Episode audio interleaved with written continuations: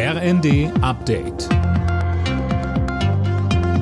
Stündlich neu. Auf den Punkt informiert. Ich bin Finn Riebesell. Guten Abend.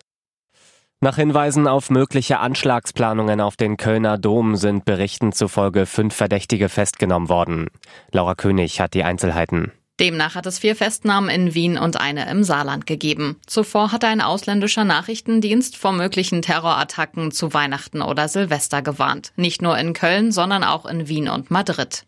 Der Kölner Dom wurde unter anderem mit Spürhunden abgesucht. Etwas Verdächtiges wurde aber nicht gefunden. In den kommenden Tagen müssen sich Besucher auf deutlich schärfere Kontrollen einstellen.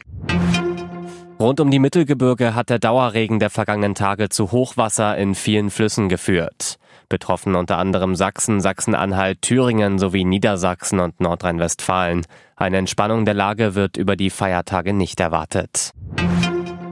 Die Menschen in Deutschland sollen die Hoffnung auf Frieden nicht aufgeben und dafür als Gesellschaft zusammenrücken. Das hat Bundespräsident Steinmeier in seiner Weihnachtsansprache gesagt. Tom Husse.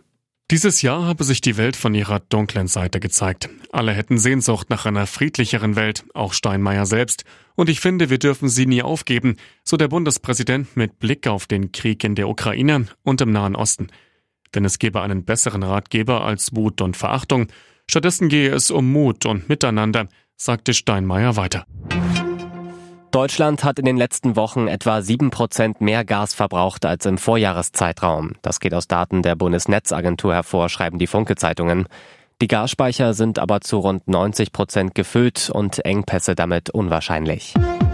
Alle Nachrichten auf rnd.de